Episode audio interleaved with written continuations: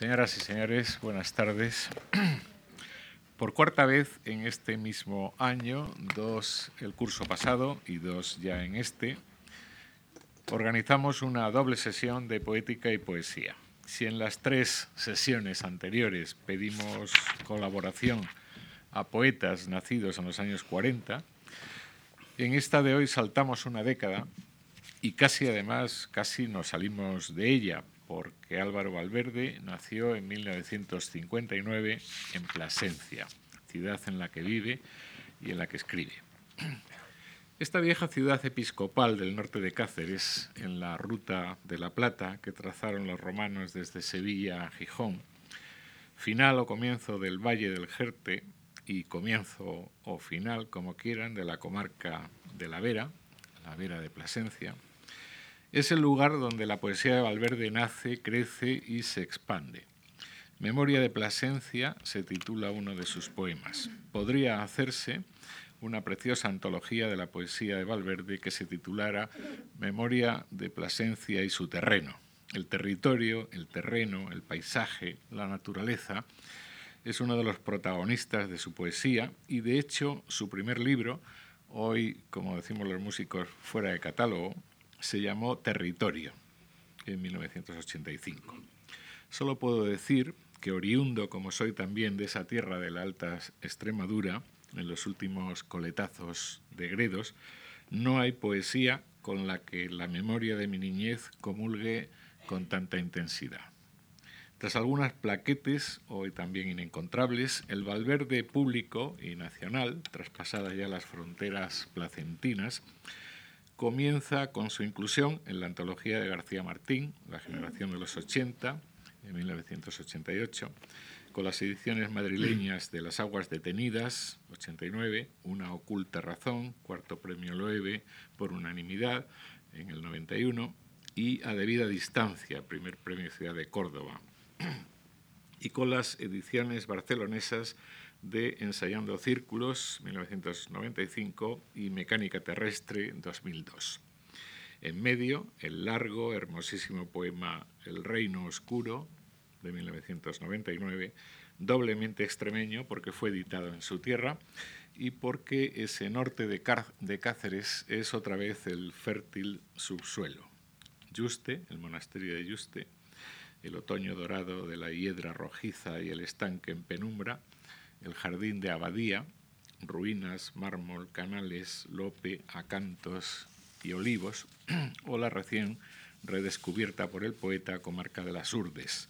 Somos agua y aún piedra, árbol, río, retamas, somos, somos tierra, hago mías las razones de Anteo. Para entonces, el poeta cacereño ya había sido acogido en antologías alemanas, italianas, inglesas y en varias de las más influyentes de las editoriales de la península. Crítica, Castalia, Visor y Cátedra. Era un reconocimiento prácticamente unánime. Los matices de este reconocimiento son variados, como debe ser, pero casi todos confluyen en la capacidad de evocar el tiempo ido o de enfrentarse al tiempo nuevo ante el espejo de la naturaleza, de aquella naturaleza, la de su tierra, las más de las veces, aunque no falten escapadas al sur o a otros territorios más lejanos. Donde quiera que mire, el paisaje remite a un único lugar en que las aguas se aquietan mansamente detenidas en la dudosa orilla de otro tiempo. Así se expresa el poeta en el poema número 15 de Las aguas detenidas, explicando además el título del libro, tomado por cierto de un poema de su admirado Joan Vignoli. Luego nos preguntaremos cómo suenan esas aguas, esos árboles mecidos por el viento, la naturaleza en suma de los poemas de Valverde. Pero me interesa resaltar que esas meditaciones también las suscitan otros paisajes, otras gentes. En Little Cornwall Island, por ejemplo, un poema de Una oculta razón, leemos las aguas detenidas en el puente y su reflejo lento, ese pasado que quieres recordar desde tan lejos. En Veduta del Golfo de Nápoli, del mismo libro, leemos En la imagen cautiva que devuelve el espejo, cobra forma el olvido. su sonido recuerda el fluir, de, el fluir de las aguas, su visión, las escenas de un viaje de invierno.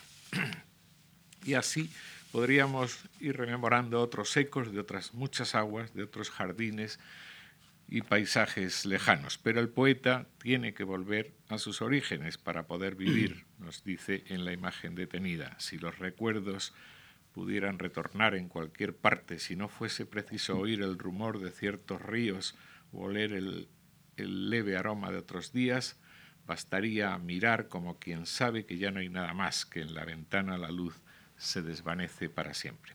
Ese rumor del agua es, con los otros rumores y aromas del territorio, el único que el poeta acepta como alternativa a la cualidad ensoñada e imposible, el silencio.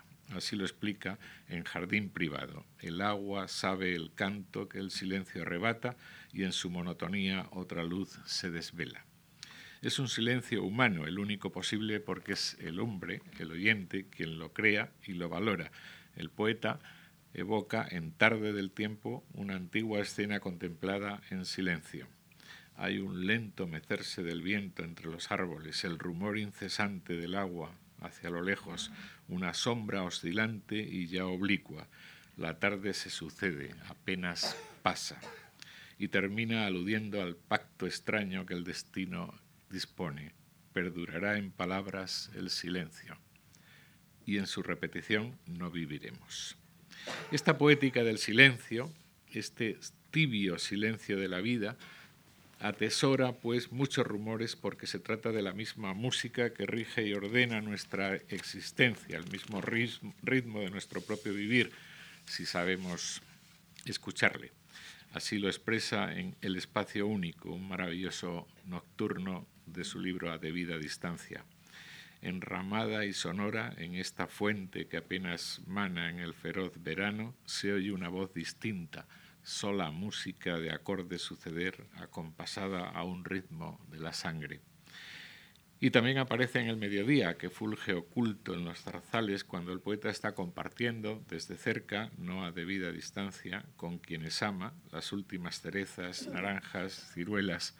Me refiero a un poema titulado Paisaje con figuras, hay pájaros cantando y al escucharlos pienso en cuánto de anacrónico se refleja en la escena. El amor a la hija, los rumores del campo, la frescura del agua, el ardor, el ardor del verano, las sencillas canciones de las aves de antaño.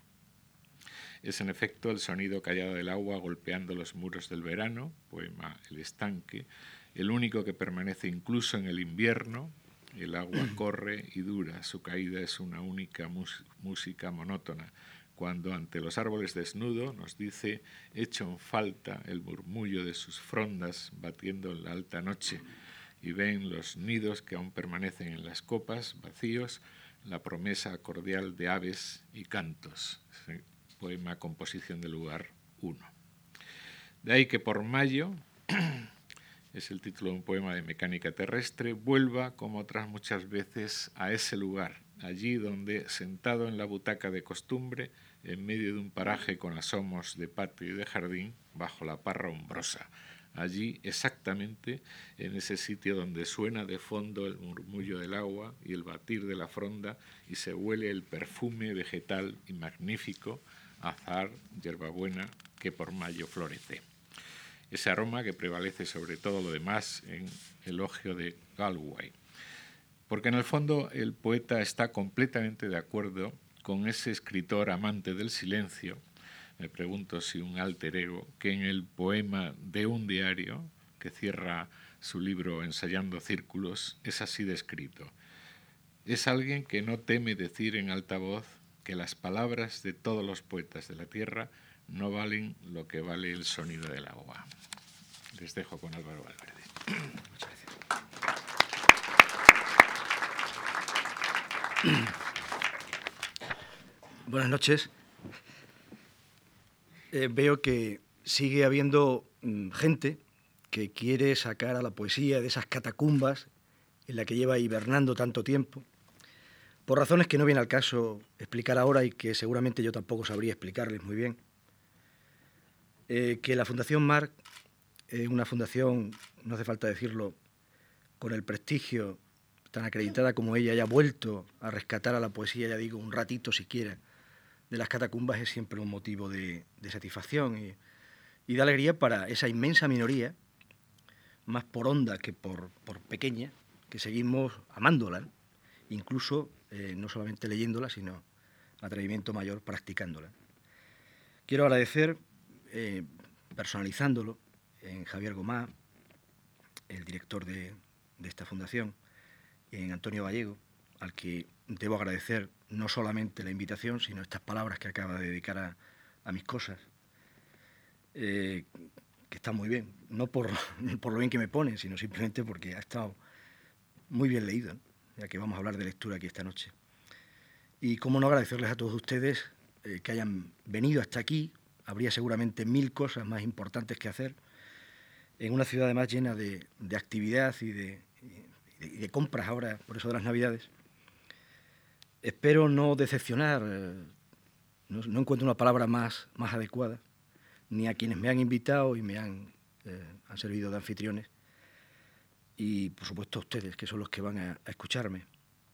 Me siento muy honrado además de participar en un ciclo por el que han pasado ya eh, tres poetas a los que uno lee y admira en ese orden, y por el que seguramente van a pasar Mm, buena parte de los mejores. Sin más preámbulos, voy a intentar que mi lectura no sea excesivamente agobiante, pero no se me ocurría otra manera de, hablar de mis cosas que no fuera leyéndolas. Esto es parte de la, paradoja. En su libro De Jardines Ajenos, Bioy Casares recoge el siguiente comentario de boca de su amigo Jorge Luis Borges. Toda obra es la sombra de una idea que está en la mente del autor. El autor no conoce claramente esa idea. La obra llega a ser real y la idea va quedando, como un vestigio de la obra, progresivamente más irreal. Quienes con mayor o menor fortuna hemos escrito y publicado algunos libros de versos y sobre todo nos jactamos de haber leído no poca poesía, sabemos que el autor de Elogio de la Sombra formulaba con la elegancia intelectual que le caracterizara un problema primordial, causa y raíz de otras tantas cuestiones accesorias, aunque no menos decisivas, para llevar a efecto el complejo entramado de eso que no sin cierto atrevimiento llamamos poesía.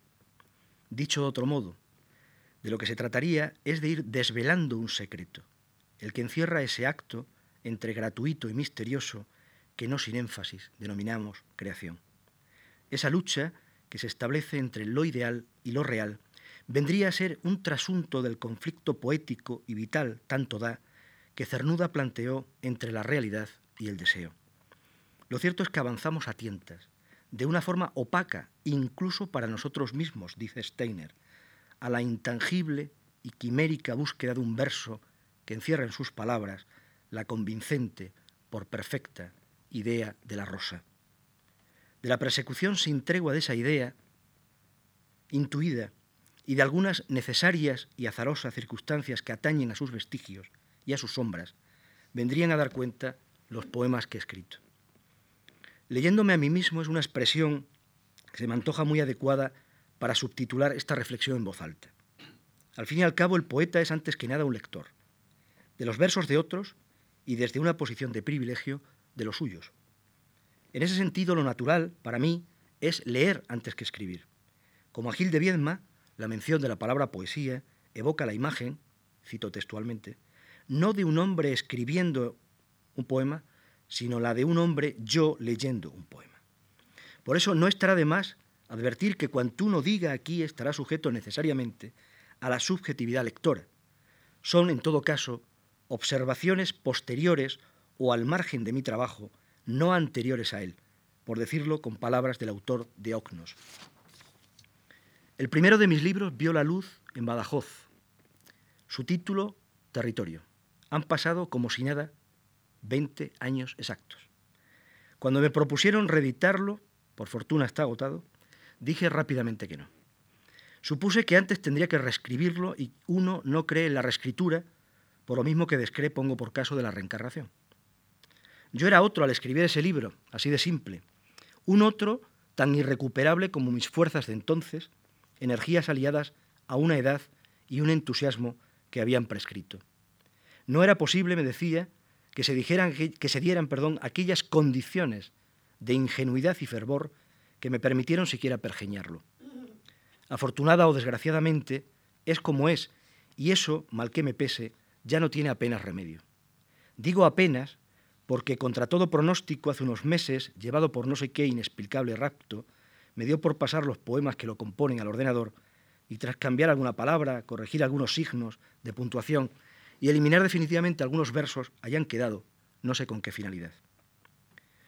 En las lecturas públicas nunca recurro a los poemas de territorio, salvo al que cierra el libro, Mr. T. S. Eliot, Russell Square, paradójicamente y en flagrante contradicción con lo que acabo de afirmar, en los poemas de ese libro está, de alguna manera, que no dudo en calificar de rara, la totalidad de cuanto mejor o peor he escrito después. El minucioso plan, las claves u obsesiones de mi forma de decir, la sombra, en fin, de mi idea, por utilizar las palabras de Borges. Es probable que no acertara con el tono, que sea otra la voz, más formada, que se perfila a partir de mi segundo libro, Las aguas detenidas, publicado cuatro años después. No obstante, en aquel, insisto, ya estaban elegidos los temas que han hecho de uno el poeta que irremediablemente ha terminado siendo. Son esas obsesiones que ensayan círculos en torno a uno mismo y que hacen único, también sujeto a variaciones, al modo musical, o series, al modo pictórico, el poema sucesivo de ese uno que ese uno, perdón, escribe con obstinación durante el resto de su vida. Obsesiones y poema que terminan conformando, por seguir con el discurso borgiano, el verdadero rostro del poeta. Esos temas que están dentro de los pocos asuntos esenciales de los que se ocupa la poesía, la muerte, la poesía existe según Gamoneda porque existe la muerte, el amor, la soledad, el paso del tiempo, serían en mi caso la reflexión sobre la poesía, más allá del, del, ortodoxo ejercicio metapoético, el tópico del viaje, la distancia se hizo para amar lo recóndito, escribí allí, la metáfora del jardín, esa hermosa alegoría como la anterior interminable, la presencia de la casa, pues la poesía es también un habitar, y la noción de lugar. De ahí que ese libro se abra con un verso, hagamos de este lugar un territorio, que pertenece a un poema sin título que he llegado a considerar núcleo germinal de toda mi poesía, por lo que anticipa o sugiere, y por ser el primero que apenas escrito, reconocí conscientemente como un poema verdadero. Esa particular noción de lugar, que gira en torno a lo que Bachelard denominó poética del espacio, está indisolublemente unida a un territorio concreto, el que constituye mi ciudad natal, Plasencia, y sus contornos, los valles del norte de Extremadura. Un enclave mediterráneo, no solo en su sentido etimológico, donde se establece, al tiempo que se sustancia, mi mirada y mi memoria, esos dos reinos en los que al decir de José Ángel Valente se constituye el poeta. Un lugar desde el que observar desde lejos el resto del mundo. Donde quiera que vaya me acompaña esa imagen fundacional que por semejanza y por contraste actúa sobre el resto. Una noción que, en resumen, participa de una parte de la reflexión sobre el arraigo en un espacio que me es propio, en una época caracterizada por la itinerancia, la globalización y el exilio, y por otra, del convencimiento de que lo local conduce a lo universal. Después de Territorio vieron la luz tres plaquettes, Sombra de la Memoria, Lugar del Elogio y Aeróboro, que continuaba mostrando un modo de hacer cercano al de mi primer libro.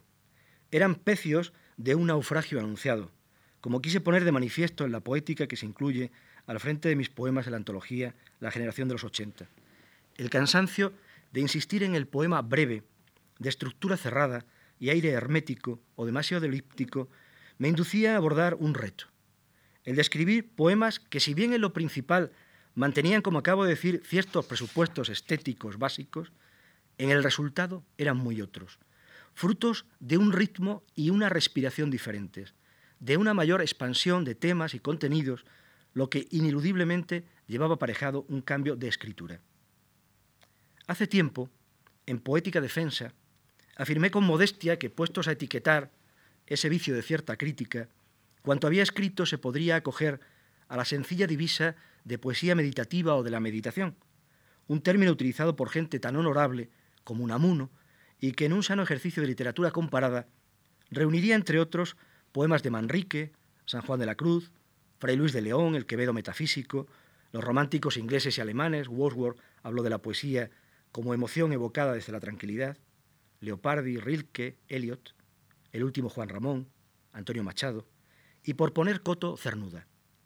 Estoy hablando de una poesía que sería el fruto o la consecuencia de aplicar la conocida fórmula unamuniana de piensa el sentimiento y siente el pensamiento. La preferencia no es casual. Según César Simón, la poesía es antes que nada una cuestión de carácter, un temperamento, añado, que te impulsa a elegir o mejor a ser elegido por una de las distintas posibilidades que como género admite. Tengo la certidumbre de que por muchas máscaras que el poeta interponga entre el personaje o sujeto poético que habla en sus poemas y él mismo, por muy fingidor que simule ser, la persona que es acabará saliendo a la luz entre sus versos. Así, es difícil que algún melancólico escriba una poesía festiva, o que alguien sobrio utilice una expresión lujosa, o que, en fin, alguien descreído propenda a un estilo místico inspirado. No haré falta mencionarlo, pero vida y poesía son para mí una y la misma cosa, de suerte que uno, para referirse a lo que hace, podría usar ese feliz término acuñado por el menorquín Pons Pons, escribir, escribiure. La poesía meditativa permite una media distancia entre lo que común, y aquí muy restringidamente, se entiende por experiencia y lo que en general se concibe por reflexión. El tamiz de la segunda traspasa la primera, y lo que nos ha ocurrido, lo que es suceso, queda filtrado por la contemplación, el pensamiento. El resultado es un poema que no se queda detenido en un mero nivel primario, simple, anecdótico, y que permite además superar de buen grado el peligro que acecha a la poesía exclusivamente reflexiva, si ello en rigor fuera posible, donde el hermetismo, la frialdad o la incomunicación impiden cualquier otro acercamiento que el puramente intelectual. El camino que conduce al poema es, en uno y otro caso, distinto. No es lo mismo limitarse a escribir un poema donde se relata una experiencia de la que previamente tenemos todos los datos por ya vivida, que hacerlo mediante una operación de búsqueda, indagación o tanteo, e ir alumbrando ese poema borrosamente presentido. Poema que solo en el proceso de escritura se nos va desvelando en su exacta, precisa dimensión. Aquí acaso radique la diferencia fundamental entre ambas concepciones. Y ya que hablo de concepciones, bueno será que al hilo de lo dicho exprese mi fe absoluta en la poesía que se basta a sí misma, sin más apoyos que los facilitados ahí es nada, por la palabra y el lenguaje. Pertenezco a una presunta generación que, como todas, ha librado mil guerras fuera de ese campo de batalla. Eso me ha servido para afirmarme en el convencimiento de que el de la poesía es un camino solitario, que uno, por tanto, tiene que recorrer necesariamente a solas, en soledad, matizo y en silencio, pues en lo que atañe a la creación todo alejamiento y concentración son pocos. En este sentido, uno ha ido comprendiendo que la única manera de dotar a lo que escribe de un sesgo propio es siendo consecuente con uno mismo, y que por eso, solo de uno mismo, y si se quiere de sus orteguianas circunstancias, podrá surgir una obra que no sea calco o eco de cuantas componen la interminable tradición de tradiciones que hemos dado en denominar poesía. Mi segundo libro, Las aguas detenidas, consta de 20 poemas numerados de 30 versos cada uno, que carecen de título debido a la voluntad unitaria que anima el conjunto. Se mantiene un deseo de contención y exactitud, pues como a nadie se le oculta, en poesía siempre se tiende a decir más con menos o de sumar restando. De ahí que Steiner haya definido el lenguaje del poema como ontológicamente económico. Tal vez en ningún otro momento he sentido tanta jovialidad y tanta ambición como sentí escribiendo los cantos que lo componen. La ciudad y la naturaleza se reunían en su trasfondo, a pesar de que predominara la presencia de la segunda. No en balde recorría a diario por motivos laborables, soy maestro de escuela, el japonés Valle del Jerte, el del Millón de Cerezos, y también con asiduidad visitaba el viejo molino de agua, propiedad de la familia de mi mujer, que tan importante ha sido en mi poesía y en mi vida. Creo recordar que había en aquellos poemas una necesidad de indagación en el misterio, de profundización en la experiencia y de reflexión sobre la realidad, algo en suma que lejos de ser patrimonio exclusivo de ninguna escuela poética, pertenece al ámbito de la poesía a secas.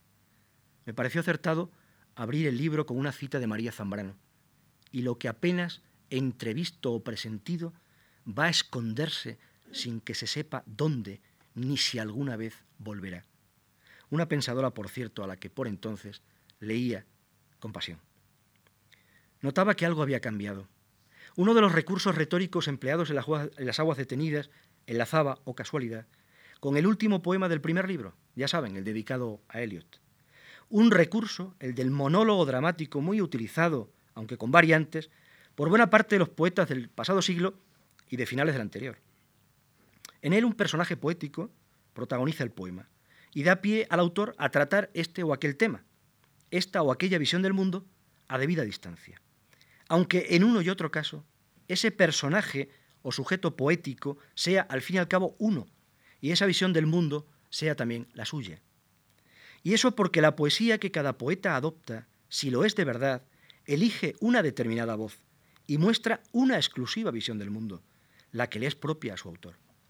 El procedimiento, nada nuevo, de clara filiación moderna, tira de mí hacia una poesía decisiva en mi aprendizaje, la de tradición anglosajona, como subrayara Octavio Paz al referirse a uno de mis libros. Esa tradición plural estaría representada entre nosotros por un poeta, un grupo generacional y por toda una poesía. El poeta es Cernuda, que remite inexorablemente a Unamuno, el grupo el del 50 y la poesía la escrita por muchos de los mejores poetas catalanes del siglo XX, en especial Viñoli, al que ha citado ya antes Antonio Gallego, y Ferrater. Hablamos de una poesía dicha en voz baja, como conversación en la penumbra, que busca el equilibrio entre el lenguaje escrito y el hablado, sobria de dicción y por tanto de contenido, menos es más, de música callada y no estridente, tamborilesca o machacona, como la adjetivó Unamuno, una poesía reflexiva, grave aunque no solemne, racionalista e ilustrada, sin renunciar al misterio, que pertenece a la tradición del humanismo, de ascendencia elegíaca, porque la vida, como ha recordado Francisco Brines, es el ensayo de una despedida. Precisamente Brines, cuyos poemas ingleses de palabras a la oscuridad le justifican sobradamente como el gran poeta que creo que es, forma parte de ese grupo a que aludo, junto a Claudio Rodríguez, un autor esencial de la poesía española de todos los tiempos y de la universal, por supuesto. Los citados Valente, quien como los dos anteriores fue durante su juventud lector en universidades de Inglaterra, Gil de Viedma, etc. De Cernuda y de su interés eh, por, esa poesía y más allá de cuánto influyó esta en la suya, sería presuntuoso hablar aquí. Es por lo demás un asunto conocido y suficientemente estudiado. Su toma de postura al respecto, explicada magistralmente en Historial de un libro, resulta capital a la hora de entender la evolución de la poesía española de la segunda mitad del siglo XX. De entre las ricas lecciones que contiene, esa tradición múltiple destacaría la de su lectura del paisaje esa naturalidad con la que ha venido abordando la visión de la naturaleza, valga el juego de palabras. Lo común en nuestro ámbito es dar por supuesto que la poesía que atiende a las cosas del campo es, por definición, reaccionaria, o cuando menos, anacrónica. Con la misma contundencia con que se afirma que la poesía moderna es urbana, algo, por cierto, que casi nadie pone en duda, de ahí que la inmensa mayoría de los poemas que escribimos, y yo me incluyo, se desarrollen en un ámbito urbano y su protagonista sea una persona o personaje que definiremos como ciudadano. Sus peripecias son las propias de un urbanita que pasea su soledad de flaneur por un laberinto de paisajes, de pasajes, mejor dicho, y calles, de muchedumbres y no lugares, espacios de la circulación, la comunicación y el consumo, como las grandes superficies, los aeropuertos o las estaciones de metro. Tal vez por eso quienes escribimos aún poemas que suceden en el campo, calificados con sorna de agropecuarios, preindustriales o bucólicos, levantan o levantamos de inmediato sospechas, como si parecerse a Virgilio, Horacio o Lipo fuera un baldón. Juan de Mairena, nuestro pensador poético por excelencia, opina que el campo es para el arte moderno una invención de la ciudad. Y a él se debe la sentencia de que a quien el campo dicta su mejor lección es al poeta. Siempre he vivido en Plasencia. una vieja ciudad monumental de más de 40.000 habitantes, según las últimas estadísticas, con todos los problemas de tráfico, ruidos, suciedad, inseguridad, etcétera, que eso lleva aparejado. Sin embargo, nunca he dejado de vivir también en contacto casi diario con la naturaleza. Dice Caballero Bonal, y creo que dice bien, cada vez estoy más convencido de que el único espacio inviolable del escritor es la naturaleza con que convive, entendiendo por naturaleza el escenario urbano o rural que constituye el privado paisaje de sus experiencias. Considerar decimonónica o, como decía antes, retrógrada esta práctica literaria es una impostura. Primero porque uno no puede por menos que escribir de una realidad que le resulta cotidiana, como han seguido haciendo por ahí fuera poetas tan modernos como Heaney, Bertolucci, Jacotet o Tomlinson. Después, porque tras la aparente serenidad, el apartamiento y la felicidad de esos lugares puede latir, de hecho late, el desasosiego y la angustia que caracterizan a nuestro tiempo y, por qué no, una concepción fatalista de la existencia. Me, temo, perdón, que el locus amoenus es a estas alturas de la historia no una visión edulcorada del paraíso, sino un infierno de apariencia apacible. Así, la mayor parte de mis poemas, propios de una persona con inclinación a la melancolía, están impregnados de una sosegada desesperanza, de una serena desolación que presumo, o quiero presumir, de estirpe leopardiana. Trasciende de esos versos una naturaleza hecha para la placidez y la contemplación, donde, sin embargo, sucede estoicamente, sí, pero con toda su crudeza, una existencia trágica. Todo lo contrario, en fin, a una boba e intempestiva alabanza de aldea. Si se me permite recordarlo, la supuesta modernidad de un poema, su capacidad para hablar a los hombres y mujeres de su época y por consiguiente de cualquiera, no la dispensa el tema o el ambiente donde éste se desarrolle o su vocabulario incluso, lleno de semáforos y avenidas o de encinas y lagares, sino el lenguaje elegido para decirlo. Esta es una lección que aprendí pronto de los poetas de la promoción anterior a la mía, los mal denominados novísimos, Jim Ferrer, Colinas, Aníbal Núñez, etc., con los que me inicié en la lectura de poesía contemporánea. Es en ese problema de lenguaje donde radica, según creo, la clave. Tal vez por eso hay tanto rancio con pose de urbanícola, o tanto provinciano disfrazado de cosmopolita, tanto poema quiero decir. A las aguas detenidas le han seguido otras entregas que son, en tiempo e intención, muy cercanas entre sí. Una oculta razón, publicada en 1991, acaso la más conocida de las mías, porque consiguió el premio Fundación Loewe, a debida distancia del 93, ensayando círculos del 95, El Reino Oscuro del 99, Mecánica Terrestre del 2002. Y el pasado año, mm, vamos, no, han salido las dos. Eh, una de ellas, eh, sí, Sur, una pequeña plaqueta que apareció precisamente en mi ciudad natal, en Plasencia, y otra que está a punto de aparecer, que se titula Imaginario, y que las dos son partes de un libro futuro. Ya mañana tendré ocasión, si tienen la paciencia y no sé, la perseverancia de volver a escucharme, le, eh, hablaremos de esto con, con mayor detalle. Creo que por mucho que se empeñe el poeta, en un determinado momento, asentada, digámoslo así, su poética, lo que se manifiesta en mi caso desde una oculta razón, los poemas que escribe empiezan a ajustarse a un preciso modo de decir que solemos designar como voz. Una voz, hasta donde ello sea posible, con personalidad propia, intransferible, que debería remitir al lector a identificar el texto con su autor, si ya lo ha leído, o a descubrirlo como nuevo si se topara con sus versos por primera vez. Puede que en todos esos libros se aprecie de una forma nítida el proceso de depuración que ha llevado a mi poesía hacia una claridad cada vez mayor. La preponderancia de lo narrativo ha dado a la expresión mayor sencillez sintáctica y ya se sabe que la gramática lo es todo. El tratamiento de los temas, con una incidencia creciente de la ironía, ha perdido la carga densa y elíptica de mis primeros textos, sin dejar de adoptar el tono grave y contenido que caracteriza mi forma de proceder, nada barroco. Entiendo que mi poesía se ha aligerado para bien. La imagen que mejor se adapta a la descripción de este fenómeno sería la del agua. Imaginemos el agua fría y cristalina de una de esas gargantas que bajan de las sierras de mi entorno, las de la Vera, por ejemplo, que también conoce Antonio Gallego, porque tiene una casa allí, de esas que nos permiten ver con nitidez su fondo de guijarros. Ahora bien, si intentamos coger uno, comprobamos con estupor que nuestro ojo ha sido incapaz de calibrar la profundidad real que en esas aguas separa el fondo de la superficie. Lo que parecía estar cercano no lo está tanto. Así, lo que nos mojamos al coger el canto rodado no es la mano, ni la muñeca, ni el antebrazo, ni el codo, ni siquiera el hombro, y más incluso.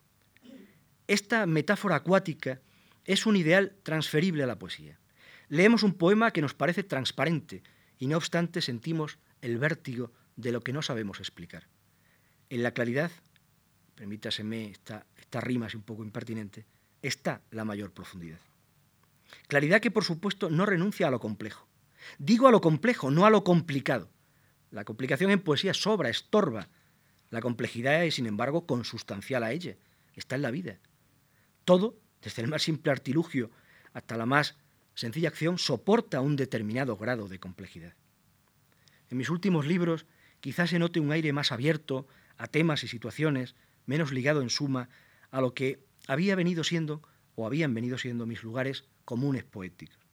Si tuviera que poner el ejemplo de algún cambio significativo que haya afectado a mi poesía reciente, bastaría con recordar la incorporación a mecánica terrestre de una serie de poemas amorosos agrupados bajo el título de Palabras privadas. Por cierto, un título que remite de nuevo a Eliot. La crítica, a veces tan perspicaz, se fijó en ellos y los valoró positivamente. Lo que no sabe la crítica es que eso me alegró en lo más hondo, porque siguiendo a pie juntillas una recomendación encontrada en una de mis primeras lecturas, las cartas a un joven poeta, uno no había escrito, hasta entonces en sentido estricto, poemas de amor.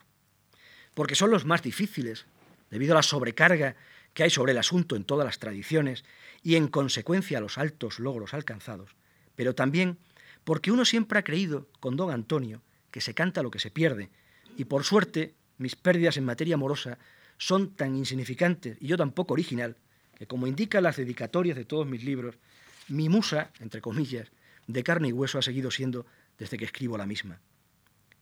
De la misma manera, he continuado escribiendo libros con voluntad unitaria y no como mero acopio de poemas. Hago esta apreciación sin ningún afán valorativo. Bien podrá ser esa circunstancia que señalo una limitación más que una virtud. Se trata, según creo, de abordar el problema de la composición, tan importante en la poesía moderna. Una poesía que ha adoptado como medio de expresión fundamental el fragmento, lo fragmentario que más allá define a la mayor parte de las artes de la posmodernidad, de la pintura a la música, de la danza a la filosofía. Ensayando círculos, concluye con un poema titulado De un diario, también mencionado aquí esta tarde por Antonio Gallego, que me sirvió para reflexionar sobre la poesía y sus inefables fundamentos. Su último verso es una frase que condensa el sentido de perseverar en este empeño. Toda verdad es un diálogo. A ese diálogo, conversación con los difuntos que están con nosotros en el interminable fluir de las tradiciones y con los vivos, he dedicado buena parte de los años que separan el turbio final de mi adolescencia del no menos confuso presente. En medio, un puñado de libros, unas palabras tendidas a modo de coloquio con el hipócrita lector, ese que es yo y es otro. Amén de diálogo, sí, interminable monólogo con la confederación de almas, que es uno, lo que justifica la postre, el conocimiento de sí y del mundo, vana y titánica tarea, digna de locos o de sísifos. No haría falta recordar de nuevo el famoso verso de Borges sobre la jactancia del lector, pero soslayar esa condición ejemplar sería en mi caso un despropósito. He venido citando algunos contertulios de ese vivo coloquio, capaz de hacerme acreedor del San Benito de poeta culturalista. Pero ese listado estaría incompleto si no añadiera mis entrevistas con los poetas hispanoamericanos, siquiera sea para conjurar el silencio que ha venido pesando injustamente sobre nuestros pares ultramarinos, tanto que se podría decir con tristeza que una lengua común nos separa. No sé, ¿Acaso mi condición de extremeño me hace más sensible a esta cuestión transatlántica? Por lo mismo que me hace sentir una especial predilección por la poesía de nuestros vecinos portugueses, Me enorgullezco de haber sido cofundador de la primera revista literaria hispanolusa en dos lenguas, Espacio, Paso Escrito, y de ser un lector impenitente, pongo por caso, de Eugenio de Andrade, uno de los más grandes poetas de nuestro tiempo. De lo dicho hasta aquí, se pueden sacar algunas conclusiones acerca de lo que pienso sobre la poesía en general y sobre la mía en particular. Aun siendo el resultado de una reflexión sincera, lo siento, no se me ocurre otra palabra menos gastada para decirlo, bien pudiera, al exponerla, estar equivocado o caer en el error que denunciara Steiner de la falsa transparencia. Ya se advirtió al principio. Así todo, acertando en el diagnóstico o no, el pensamiento poético es solo eso, nada más y nada menos que eso, elucubración.